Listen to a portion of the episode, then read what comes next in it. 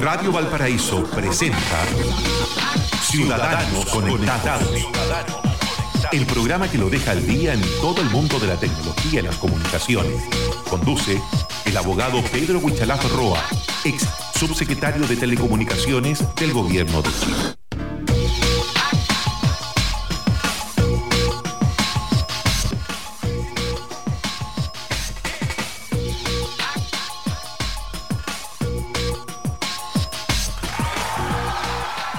Muy buenos días, nos saludamos, saludamos también al duende que se incorporó por ahí.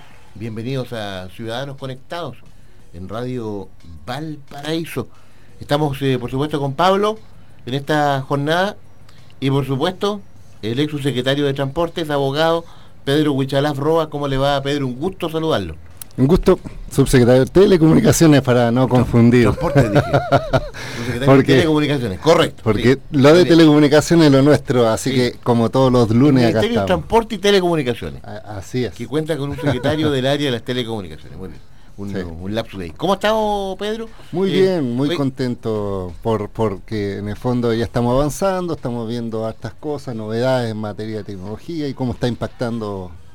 Oiga, hay varios temas para conversar, por supuesto. El primero, esta votación electrónica en eh, Las Condes, encabezada ahí por el alcalde Lavín, una votación electrónica con muchísima participación. Eh, en algún momento hemos hablado de esta, de esta posibilidad, esta, yo, diría que cada vez que pasa el tiempo esta necesidad de, de ir pensando en estas eh, en estos formatos de participación que en el caso de ayer da da una idea de que ¿por qué no utilizarlo con en modo más recurrente Pedro ah? Sí, mira, para darle un contexto, fueron tres municipios donde los vecinos eh, pudieron votar. Estamos hablando de Las Condes, La Reina y Providencia. ¿Y por qué estos tres eh, municipios votaron? Eh, porque en definitiva comparten en común un parque, un parque natural donde actualmente incluso está subutilizado, que es una de las cosas que decían los alcaldes, en el sentido que tiene áreas verdes disponibles y otras cerradas. Entonces se generó un proyecto eh, abierto, impulsado por el, en este caso por el eh, alcalde Lavín de Las Condes, donde se hizo como una suerte de consulta ciudadana, que no es vinculante según la normativa, pero en definitiva los alcaldes asumieron de que lo iban a, ratificar, a- aparte de cuál iba a ser el tema de, elección, donde habían en juego dos opciones. Eh, ambas tenían como base mejorar el entorno, eh, mejorar el, parque, pero una opción que era la primera era hacer una, eh, una inversión em, cuantificable en varios tiempos de 14 mil millones de pesos, donde la principal atracción era, además de hacer mejora, es colocar una de estas eh, piscinas, porque al final lo- la- le decían la laguna cristalina, pero es de estas piscinas que están desarrolladas con una tecnología que está patentada y que es, producto de una empresa chilena que incluso lo ha exportado a diversos países, a Dubái y otros lados, y que es el icono que lo tenemos aquí en San Antonio, en el en esta piscina que está... No, no, No, en, este, en, en- Algarrobo. en Algorro, donde eh, esta laguna artificial cristalina que en definitiva supuestamente tiene eh, la- el hecho de que sea eh, s- 10% ocupan de químicos para efecto de mantener el hecho cristalino y que permite, no sé, eventos deportivos, náuticos, nadar, etcétera. Entonces, lo que estaban tratando en cierta forma de favorecer estos alcaldes justamente eh, darle un plus en el sentido de que este parque además contara con este tipo de infraestructura donde la gente podía ir, pagar una entrada, ir a bañarse, etcétera. Y la segunda opción era eh, eh, tener este parque pero sin la piscina y eh, con una inversión de 3.400 millones.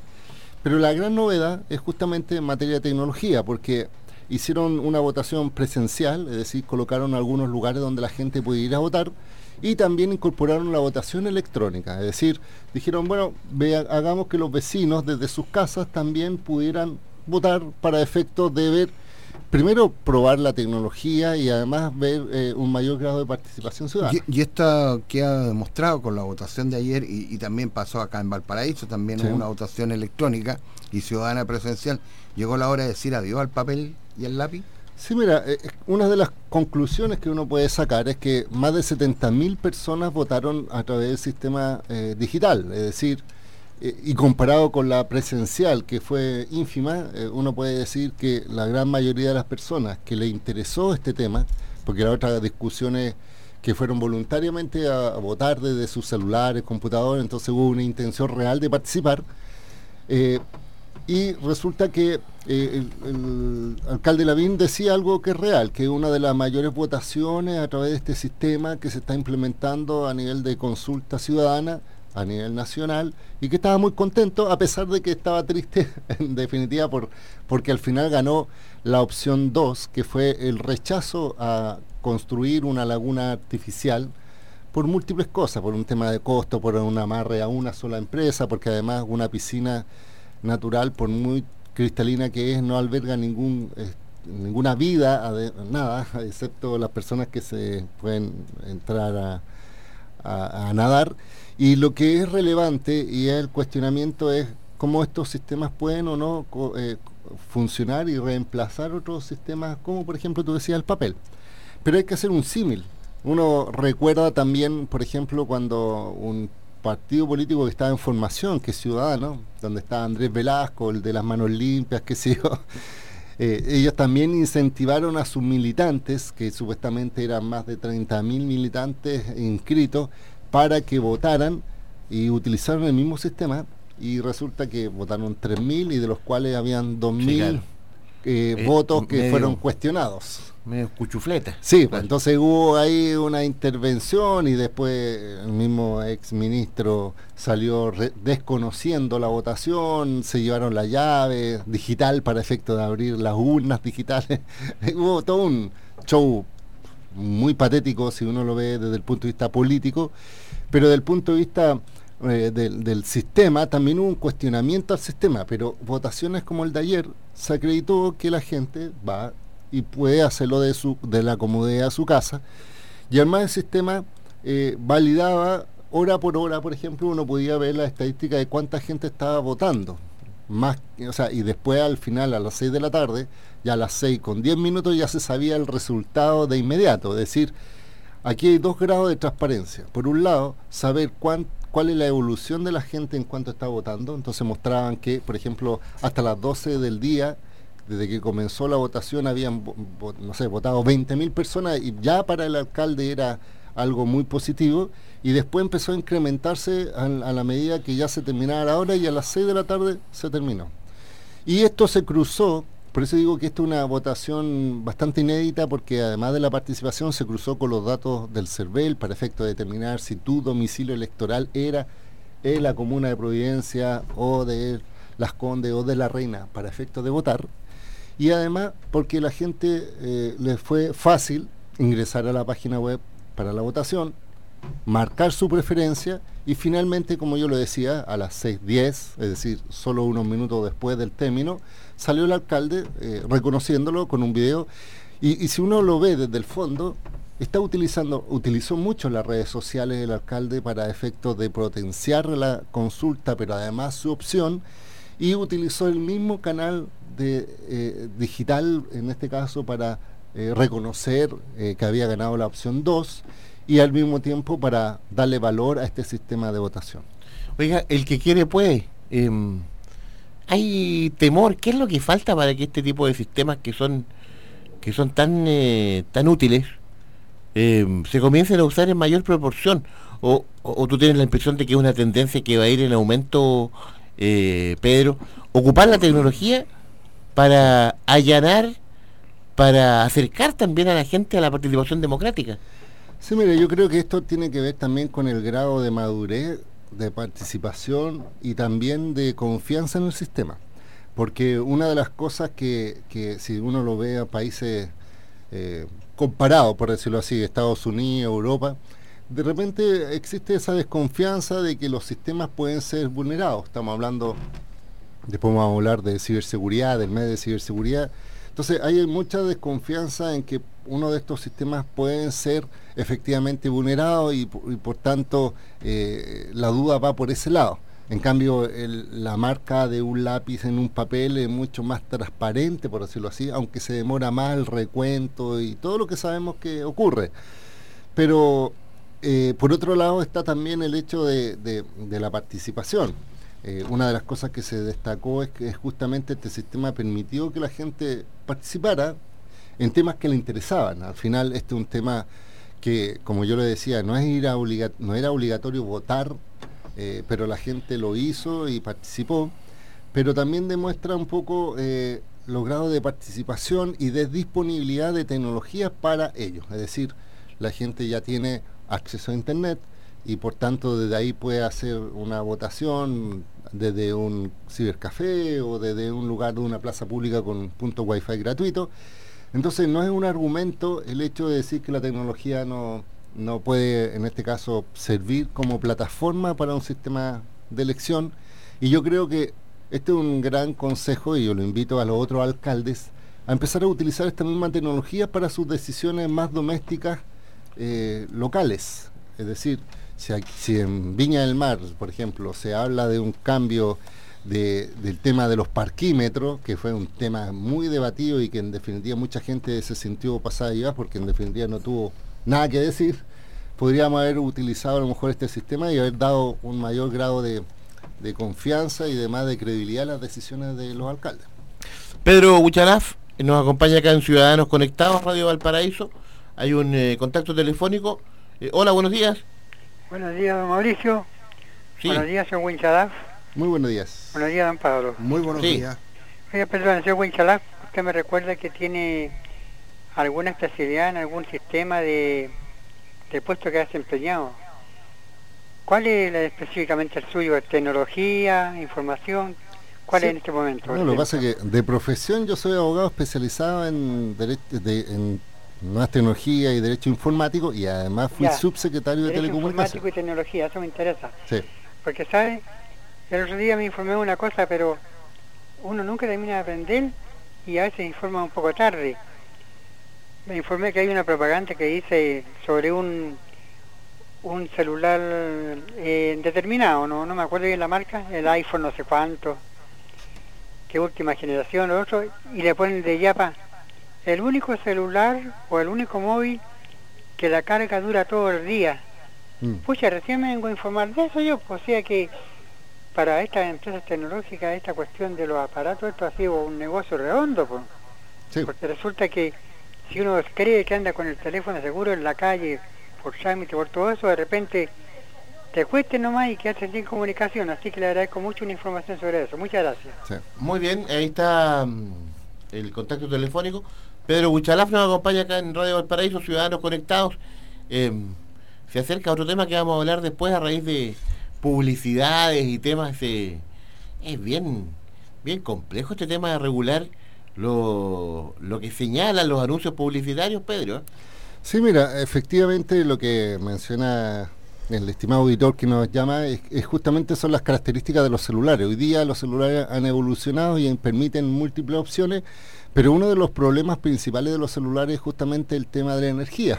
Es decir, cómo tú eh, mantienes el celular sin necesidad de andar cargándolo cada rato para que efecto funcione. Hay que mencionar que, por ejemplo, hay mucha gente que se recuerda aquellos celulares donde, los más antiguos, de que podías tener tres días sin necesidad de cargar, porque lo único que uno hacía con el celular era por, teléfono. llamar por teléfono. Entonces el consumo de energía era mínimo. Y si uno tiene un teléfono actual y si solo habla por teléfono, yo creo que le va a durar al menos un par de días sin conectar. Pero hoy día, como la gente además graba video, saca fotos, ve video, juega, juega eh, se conecta, etcétera, se produce un alto consumo. Los videos son de alto consumo. Es más, los, tele, los, los, se llama? los celulares inteligentes te, digan la, te explican cuáles son las, ¿cómo se llama? las aplicaciones de alto consumo. ¿ya? Y también hay otro tema, que la gente no apaga la aplicación, no, la desconecta la aplicación, y la deja prendida y el, y el celular sigue trabajando, gastando energía. Sí, pues entonces, ¿qué ocurre? Que hoy día se han empezado a, para diferenciarse entre un celular y otro, están utilizando tecnologías de mejor rendimiento. Entonces, por ejemplo, hay las los celulares se miden, hay una medición de las baterías, por decirlo así, eh, que tienen miliamper. Entonces, por ejemplo, cuando dicen un celular tiene mil miliamper, tiene una cierta duración de uso eh, testeada. Es decir, uno dice, bueno, si uno está todo el día navegando, le va a durar el teléfono cuatro horas eh, disponible y después se va a apagar. Eh, en cambio ahora ya están empezando a aparecer otros celulares que tienen, no sé, 3.000 mAh o 3.500 mAh. Entonces cuando hablan estos celulares como los iPhone, los Samsung, diciendo te garantizamos, entre comillas, que tu celular va a durar todo un día de carga, eh, siempre hay una letra chica que dice, bueno, considerando que tú navegas un par de, horas al día y que llamas por teléfono. Entonces, es, discutible, pero efectivamente, tal como si uno, cuando uno va a comprar un celular, compra en, base a, por ejemplo, la mejor calidad de fotos que saca o la memoria que tiene, hay gente, como yo, que también se fija en la capacidad de la batería y mientras más miliamperes de batería tiene, más duración, entre comillas, tiene. Y además ahora ha introducido otra figura que se llama la carga rápida. ¿En qué sentido? En que hay celulares que tú, por ejemplo, lo tienes que enchufar y esperar, si tú, por ejemplo, está completamente agotada la batería, te demora, no sé, un par de horas en cargar un porcentaje prudente del teléfono. En cambio ahora hay teléfonos con una capacidad de que en 10 minutos, por ejemplo, o en 20 minutos son capaces de llenar la batería muy rápidamente. Entonces tienen esa cualidad. Entonces, por eso, y eso está asociado a teléfonos más, obviamente, de alta gama. Así que pensar como recomendación, si quieren tener un celular que dure todo el día y además que sea carga rápida, bueno, tiene un costo asociado por las nuevas tecnologías. Muy bien, eh, Pedro, ciudadanos conectados. Una pausa, volvemos luego acá a nuestro programa en radio Valparaíso. Radio Valparaíso, la banda sonora para tu imaginación. A las 4 con 32 minutos, Carlos recibió un mensaje que decía ¡Que te vaya increíble! Él se lo compartió a Daniela, su polola. Ella se lo mandó a su mamá, que iba a una entrevista. Su mamá se lo mandó a su mejor amiga, que se iba de vacaciones. Ella se lo mandó a su hermano, que entraba a trabajar.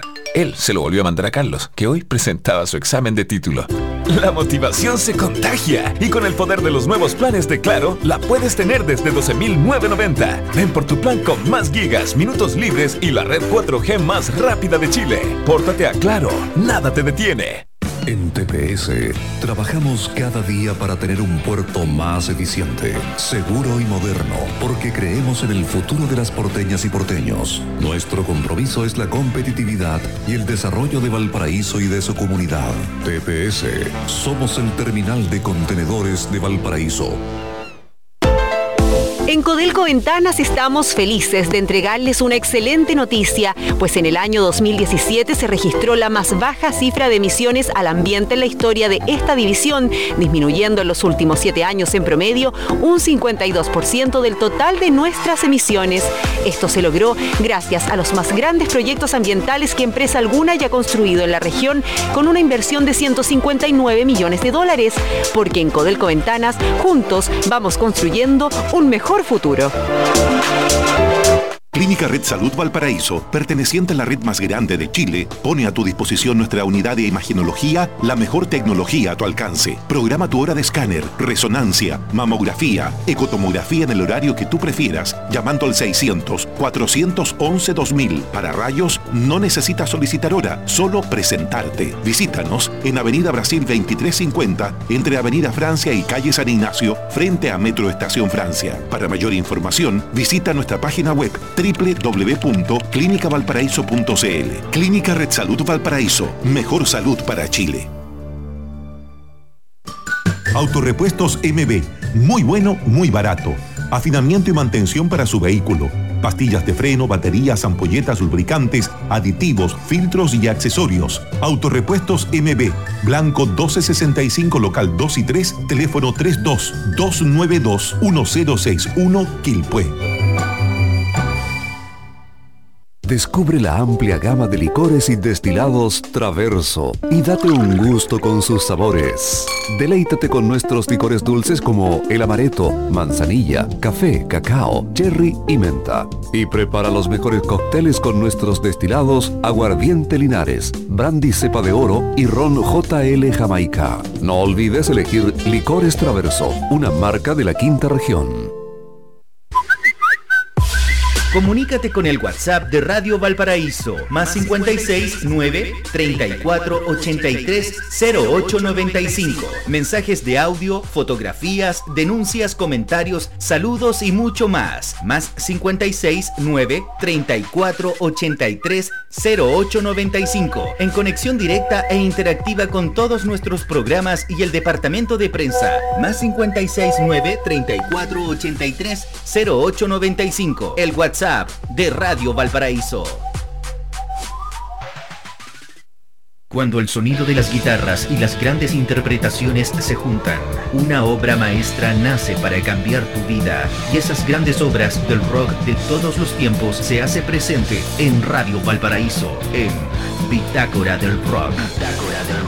Francisco González y Eduardo Poblete revisan cada semana lo mejor del rock, con datos, biografías, revisión de grandes discos y lo que no conocías de los artistas más destacados del género inmortal de la música mundial. Bitácora del Rock. Del Rock. Martes y jueves desde las 23 horas en Radio Valparaíso. Son las 11 de la mañana con 30 minutos. El poder de los que saben escuchar. La banda sonora para tu imaginación. Radio Valparaíso está presentando Ciudadanos Conectados. Conduce el abogado Pedro Huichalaf Roa, ex subsecretario de Telecomunicaciones del Gobierno de Chile.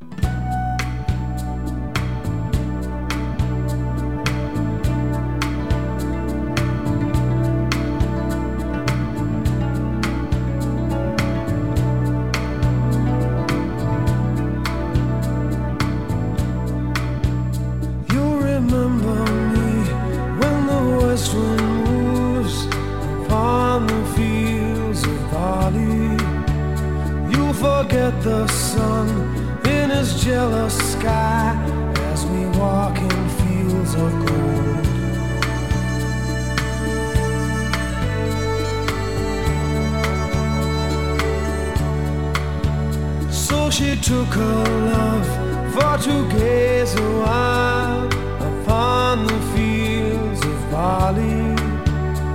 In his arms she fell as her hair came down among the fields of gold. Will you stay with me? Will you be my love among the fields of Bali? We'll forget the sun in his jealous sky we lie in fields of gold.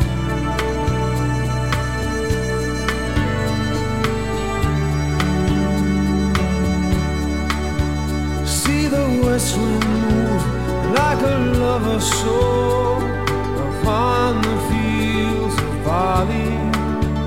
Feel her body rise when you kiss her mouth.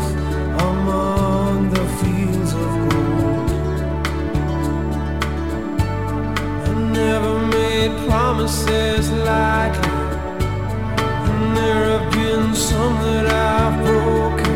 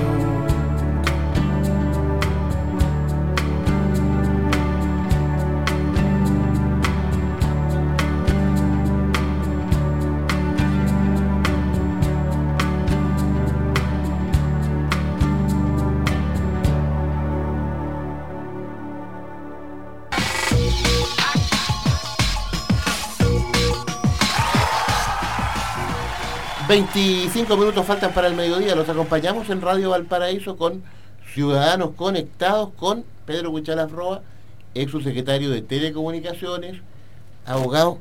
Eh, oiga, eh, Pedro, hay publicidad, hay campañas de que enfatizan esto del 5G. Eh, es publicidad engañosa, es, bien complejo porque hay, hay publicidades o, notas que anuncian de que esto viene en una región austral de Chile, en fin. Eh, pero, pero hay que ver de dónde vienen, porque ese es el tema. Mira, yo quiero hacer una reflexión. Uno siempre quiere que las tecnologías estén disponibles en, los países, pero siempre he dicho que las tecnologías no son por obra de magia.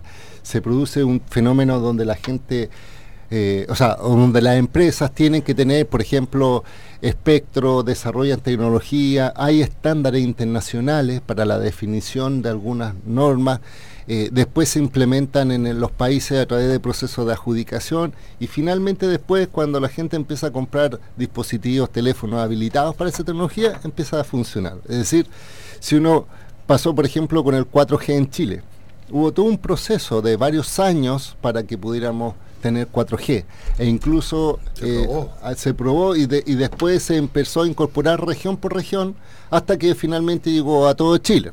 El eh, lugar de prueba fue entre la escuela militar y el parque industrial, el parque empresarial. Sí, pues en Santiago. Y de hecho fue un par de antenas que se iluminó y qué sé yo. Y resulta que, ¿por qué estamos hablando de esto? Y, es un cuestionamiento que yo también llamo a las autoridades a ser responsables, porque en definitiva las personas no tienen por qué saber el conocimiento técnico, pero si le dicen que va a llegar tal, tecnología que puede mejorar su calidad de vida, uno lo espera para para el segundo, no para cinco años más sobre todo cuando estamos hablando de mensajes políticos que son más mediatos. ¿Y esto a raíz de qué? A raíz de una, de una conversación que tuvimos varias personas y además una nota de prensa que fue porque el presidente Sebastián Piñera fue a, Magallanes y eh, realizó un eh, anuncio respecto a mejoras eh, en la calidad de vida de las personas de la región y estableció muchas cosas, por ejemplo, tema de construcción, puentes, carreteras, viviendas, etcétera, etcétera. Pero hay una parte que me tocó mirar y que me llamó la atención, sobre todo la forma en que lo plantea, que fue respecto a las tecnologías. Entonces él mencionaba, en Magallanes, que como presidente se comprometía a, eh, en este caso, a traer la fibra óptica a Magallanes y además incorporar 5G para que la gente pudiera mejorar su velocidad de conexión y porque sabíamos, ah, él dice, sabemos que el 5G va a significar, eh, no sé, 20 veces más rápido que el 4G. Y eso lo vamos a traer como compromiso país firmado por mí y lo firma, qué sé. Entonces yo hice una pequeña crítica constructiva em, a través de las redes sociales que lo ratifico. ¿En qué sentido? En primero, en respecto al tema de la fibra óptica. O sea, la fibra óptica hoy día hacia Magallanes es un proyecto que nos tocó a nosotros impulsar logramos el financiamiento, eh, logramos la licitación. Hay una empresa que se adjudicó ese proyecto y que está empezando a construir la fibra óptica, todo durante el gobierno de la presidenta Michelle Bachelet, y que ahora lo va, va a instalando, en este caso la fibra, para después habilitarlo.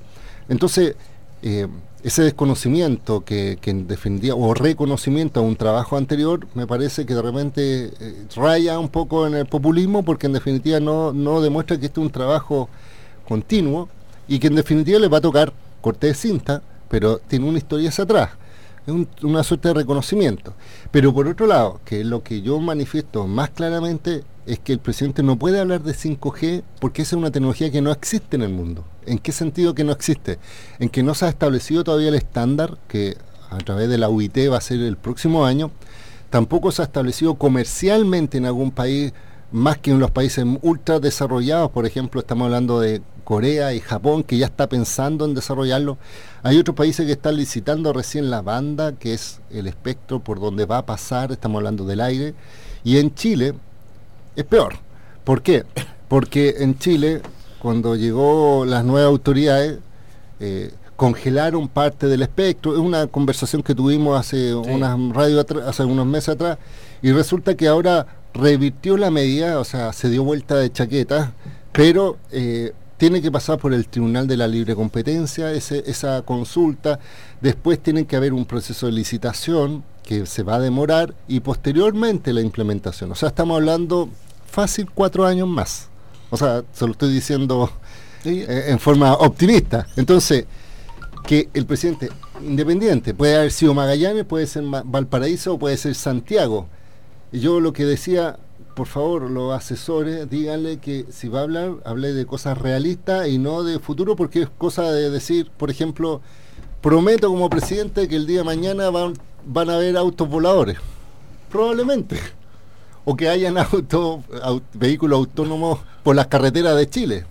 Yo creo que sí, pero hay que pensar que eso va a ser en un tiempo mucho más avanzado y no en el corto plazo como él trata de plantear este tipo de temas. Oiga, Pedro, sáqueme una duda. Usted la conoce bien. La subsecretaria de Telecomunicaciones actualmente es muy buena abogada. Es que no es abogada. Partamos de ahí. Entonces, ya, partamos de que no puede ser de una profesión que no es. Yo no soy buen médico porque no soy médico pero ella es, eh, ingeniera en tema de publicidad, o sea, marketing, no, esa es su área de especialización.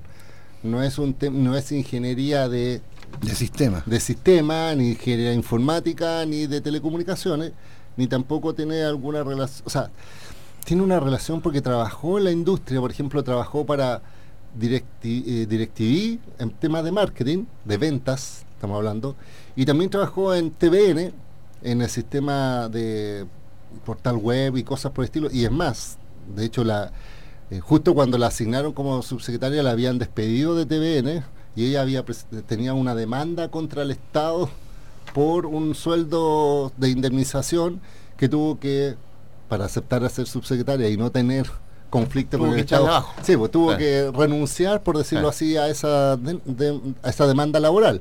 Pero en definitiva, y eso es lo que yo siempre he llamado la atención, de hecho solamente para dar un detalle, eh, este, el, jueves pasado yo estuve junto con un grupo de profesionales que, nos reunimos, estamos hablando del presidente de Telefónica, estaba hablando del de, presidente de la de la ACTI. De la ACTI, de la Asociación de, Empresas de Tecnología de la Información. Estuvimos también con gente de la GECH. O sea, tuvimos ese grupo lanzamos un librito, pequeño libro que se llama como Círculo TICS, es decir, como la planificación del futuro y de qué es lo que necesitamos para que el país, para que el país sea un país desarrollado.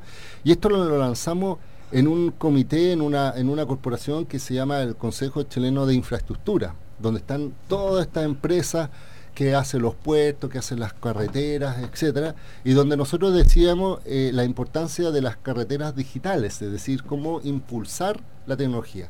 Pero ¿sabes cuál fue mi cuestionamiento ahí? Y que no me lo pudieron revertir porque es real, es que hoy día en Chile no existe claridad en materia de políticas públicas. O sea, tenemos una autoridad regulatoria, estoy hablando de la subsecretaria y la ministra de Transporte y Telecomunicaciones, que no tienen idea de lo que quieren hacer con Chile en materia de telecomunicaciones. Así, perdónenme mi sinceridad, pero así lo han manifestado en los hechos. Porque por un lado, plantean la necesidad de incorporar 5G, por otro lado se pelea con las empresas, congelan espectro afectando derechos o presuntos derechos, después se retractan hacen una consulta pública para 5G que no han sacado cuáles son las conclusiones ni, la validación. Dan fechas como que el año 2020 va a haber 5G en Chile y nadie de la industria lo puede lo puede eh, eh, decir que eso es real porque no lo porque saben que no va a ser así. Y por último, solo como dar un referente, hace muy poco también el ministro de Desarrollo Social hizo una figura que se llama el Compromiso País. No sé si lo han escuchado. Que reunió a un grupo de empresarios para que colaboraran en distintas escenas, teniendo como foco la pobreza. Ese fue como su concepto. Dijeron, bueno, hay medidas en salud, en vivienda, eh, eh, y en telecomunicaciones mencionaron, en Chile hay 1.495 localidades que todavía no están conectadas a Internet. Estamos hablando de localidades muy, muy, muy extremas, estamos hablando de localidades muy pequeñas, muy eh, llegando a esto. Y ellos, el ministerio, con el presidente, asumió un compromiso de mejorar la conectividad de esas localidades. ¿Saben qué? Se lo digo con toda certeza. Eso, yo no sé de dónde hacen anuncios sin eh, fundamento de cómo lo van a hacer, porque yo pregunté, ¿cuál va a ser el plazo para cumplir esa conectividad? ¿Cuáles son los montos de inversión y quién va a participar? Yo hablaba con la empresa de telecomunicaciones y yo le decía, ¿ustedes lo invitaron a conversar sobre este tema? Y están ausentes porque nunca lo han invitado a ese punto de cosas. Y yo les pregunté, ustedes van a poder conectar esas 1.495 localidades que son sumamente eh, rurales y por tanto el costo de inversión es multiplicado por 100 si uno compara con una instalación de una antena acá. Me dijeron, mira, eh, públicamente nosotros no hemos salido anunciando esa medida, no nos hemos comprometido porque no es sumamente difícil si no hay intervención del Estado a través de subsidios, si no hay una política clara, si no hay una definición de cuáles van a ser, por ejemplo, las frecuencias utilizadas, un concepto técnico. Entonces, ¿qué es lo que está pasando? Y eso es lo que yo llamo un poco a la gente, un poco a informarse con la, con la doble caída, y no solamente con el titular, de que cualquier anuncio tiene que estar establecido seriamente con plazos, con monto y con fecha, para tener certeza. Y eso es lo que ha estado carente en, esta, en este gobierno. Ciudadanos conectados en eh, Radio Valparaíso. Volvemos ya para cerrar el programa y para hablar de un último tema acá en el espacio.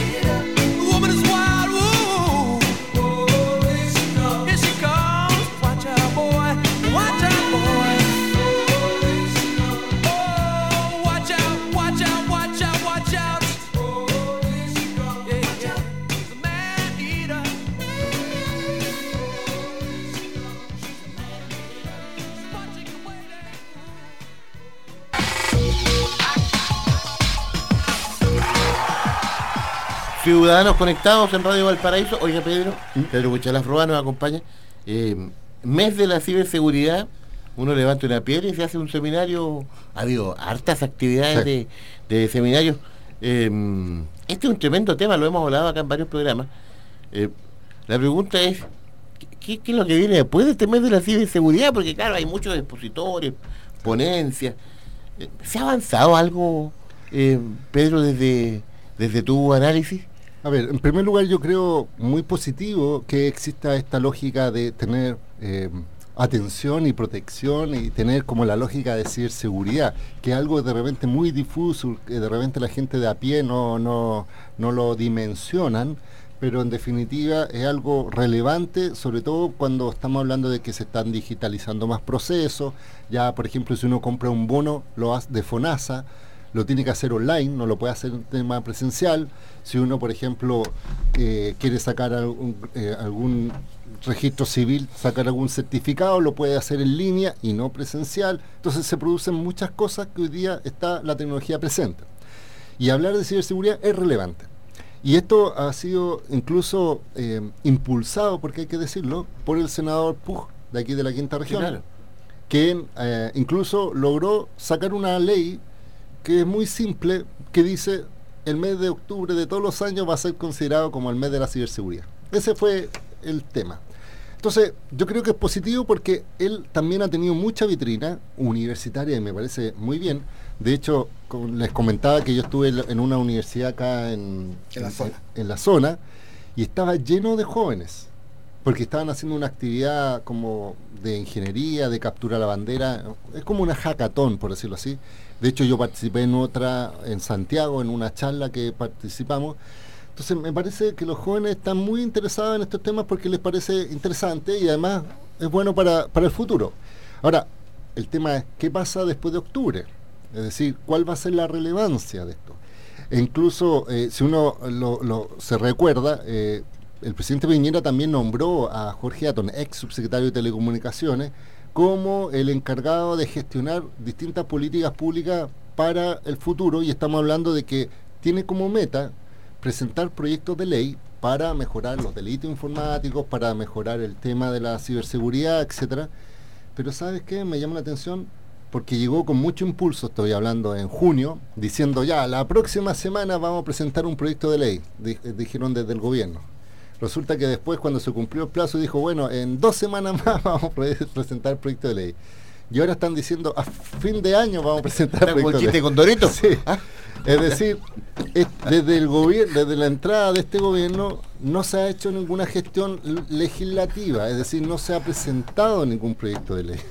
Entonces, yo digo, a ver, yo pensaba que octubre iba a ser el mes de la ciberseguridad y que el gobierno iba a presentar los proyectos de ley para que se discuten en el Congreso y resulta que todavía no hemos avanzado con esto y esto es un flanco directo en las personas y en las instituciones. ¿Por qué? Porque todavía la regulación no está acorde a los tiempos, ni, siquiera ha pasado por la, por la discusión parlamentaria. Entonces, yo valoro los gestos, eh, valoro que el senador también eh, impulse este mes pero a mí me gustaría que el mismo senador, con la misma franqueza y, en este caso eh, importancia, le dijera al gobierno, oye, ya pues, cumple la palabra de presentar los proyectos de ley porque son relevantes para el país. Y resulta que, yo te lo digo, eh, ahora están diciendo diciembre. Y te aseguro que en diciembre van a decir, ah, dejémoslo para marzo porque como en febrero hay vacaciones, hay vacaciones de parlamentarios. Y resulta ser que eh, yo lo decía, incluso yo escribí un artículo sobre este tema. La ciberseguridad no es tan solo algo lejano, sino que también algo cercano, porque mencionaba que, por ejemplo, habían descubierto algunas vulnerabilidades de algunos televisores inteligentes, como Sony Bravia, algunos modelos que permitían a una persona desde afuera conectarse a dispositivos de la casa y acceder a la red interna. Y también hablaba de unos routers, que son estos dispositivos que se conectan a Internet, que también en Brasil había más de 70.000 routers infectados. ¿Y qué es lo que hacían estos routers? Cuando uno escribía correctamente la dirección de un banco, el router dirigía la página a otro falso. Entonces, ¿qué es lo que yo comento? Esto de la ciberseguridad no es tan solo algo que afecta a los bancos, afecta a las instituciones, sino que puede afectar a, uno en la casa. Entonces, a ese grado de, necesidad de importancia, yo siento que el gobierno debería darle más relevancia y que estos eventos que son importantes, no nos quedemos solo en eso, no nos quedemos solo en charlas, en conversaciones, sino que también en políticas. Muy cortito porque ya queda poco tiempo, fíjese que los televisores inteligentes, los nuevos, ya indican cuando alguien está entrando a tu red. Sí. Ya, y te dice aceptar o rechazar. De nuevo usuario. Entonces, mucho cuidado con eso. Pedro Huichalaf Roa, muchísimas gracias de sus puntos de contacto. Siempre hay gente que se quiere comunicar con usted para hablar de tecnología, Pedro. Gracias por estar acá. En Twitter, arroba Huichalaf, en Facebook, Pedro Huichalaf y en internet, huichalaf.cl. Huichalaf.cl, sitio web. Pedro, estamos en contacto el próximo lunes.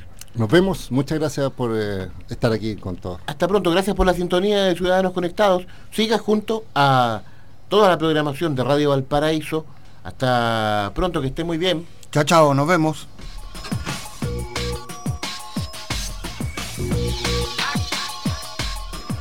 Radio Valparaíso presentó Ciudadanos, Conectados, el programa que lo deja al día en todo el mundo de la tecnología y las comunicaciones.